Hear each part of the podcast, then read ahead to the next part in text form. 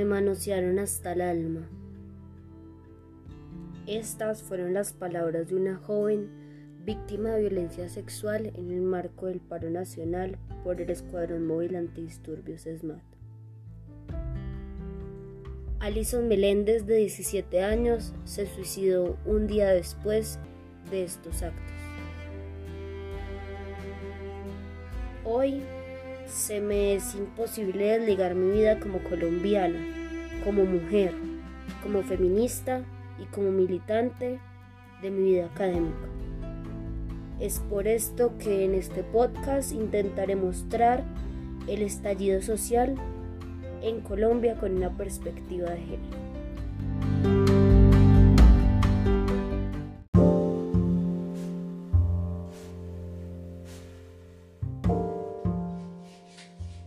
El país no solo desde el 28 de abril y no solo desde el inicio de la pandemia del COVID-19 está sumergido en una crisis social, económica y política. Una crisis que se da por las medidas neoliberales y en este sistema imperante que agobia y tiene con la soga al cuello al pueblo colombiano.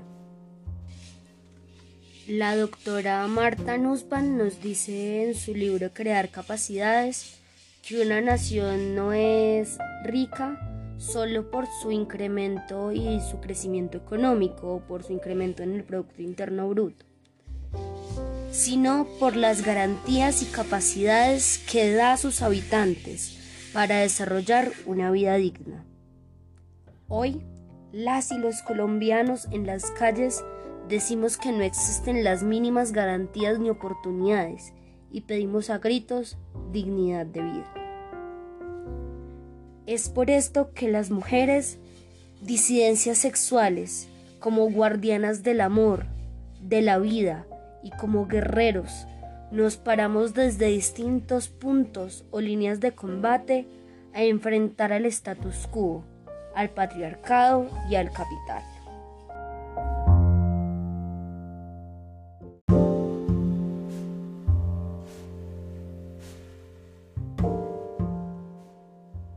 Enmarcar el por qué las mujeres estamos y seguimos en el paro nacional después de más de dos meses, tenemos que decir que los múltiples sistemas de opresión de los que hablamos en distintas clases o del sistema de interseccionalidad hacen que no existan una única mirada ni una mirada unilateral de este paro nacional. Por eso voy a hablar desde lo que he visto y lo que he vivido.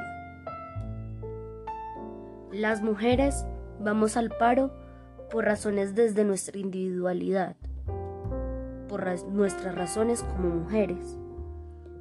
Vamos por derechos sexuales y reproductivos, por decidir sobre nuestros cuerpos, en contra del aumento de, la violencia machista en el marco de la cuarentena obligatoria por el COVID-19, en la cual miles de mujeres quedaron encerradas, atrapadas en sus casas con sus abusadores. Ya que en Colombia el lugar más violento para las mujeres es el seno de sus familias, como les marcaba la doctora Gutiérrez, eh, Virginia Gutiérrez de Pineda en el libro Familia y Cultura la mayoría de complejos familiares en Colombia están sumamente marcados por una tradición machista y patriarcal.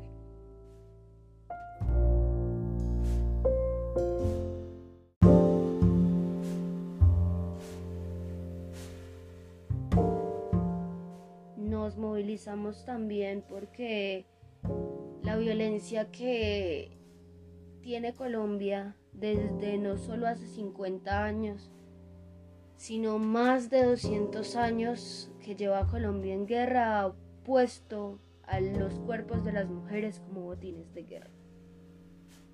Nos movilizamos como jóvenes por reformas estructurales a la policía, por el desmonte del SMAT. Como negras, indígenas y campesinos nos movilizamos por el territorio y diversidad cultural. Nos movilizamos por empleo, por educación, por juego, por salud. como diría la doctora Marta Nussbaum, por las mínimas dignidades de vida. Hoy el pueblo colombiano clama en las calles dignidad humana. También es importante recalcar y reconocer los roles en los que las mujeres, en el marco de la movilización social, se han parado duro, como decimos nosotros los jóvenes. Han sido simples manifestantes gritando consignas y arengas. Han sido líderes sindicales, políticas, populares, estudiantiles y barriales. Han sido miembros de la primera línea en defensa de la movilización popular como vimos en Bogotá con la primera línea de madres. Han sido prensa, reporteras de la injusticia, han sido defensoras de la vida, de los derechos humanos y cuidadoras de primeros auxilios. Han alimentado, han sido parte de la mayor revolución que hemos podido lograr en estos dos meses, las ollas comunitarias. Las mujeres calmamos hambres. Hemos vibrado con cantos, con rebeldía en las calles, pero no solo eso. Aparte de tener un rol fundamental en la protesta, también hemos tenido un rol fundamental en la represión. Hemos sido objeto de más de 216 casos de violencia de género, según la Defensoría del Pueblo, que varían entre violencia física, verbal, amenazas de violación, tortura y muerte. Asimismo hemos vivido la brutalidad y la violencia sexual en nuestros cuerpos la organización Temblores e Indepaz reporta a la Comisión Interamericana de Derechos Humanos 28 actos de violencia sexual perpetrados por miembros de la fuerza pública, que van desde tocamientos, desnudamientos forzados, violaciones y hasta prostitución forzada a, mujeres, pero también a personas feminizadas, a quienes nos reconocemos dentro de lo femenino. Lo más aberrante es que con el caso que iniciamos de, de Allison se repiten muchos.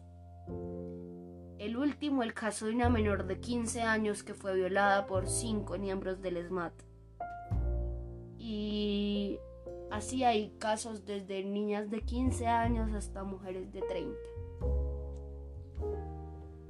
El ser defensora de derechos humanos siendo mujer es muchísimo más complicado. Se nos sexualiza, minimiza, acosa y agrede. Incluso en Bogotá se presentó una violación a una chica por parte de miembros e integrantes de la primera línea, en medio de un acto llamado Sin Violencia. Qué paradójico. En este acto, y no solo fue agredida sexualmente la compañera, sino que quienes salieron a exponer en el mismo evento los vejámenes a los que había sido sometida fueron agredidos verbal y físicamente dejando a ver que a las mujeres nos toca combatir el macho patriarcal que tienen las instituciones gubernamentales, como lo es la policía, el ejército, los juzgados, eh, la oportunidad de ser partícipes de la política de nuestro país, pero también nos toca luchar contra el macho del movimiento social del movimiento popular, el macho en nuestras familias y hasta en nosotras mismas. A pesar de esto y más, las mujeres no vamos a dar el brazo a torcer. No lo damos a torcer. Seguiremos escalando barreras para tomar el lugar que nos ha arrebatado en la historia y seguir conquistando derechos, seguir conquistando vidas y seguir construyendo desde el amor y desde nuestros propios sentires y vivires. Muchas gracias.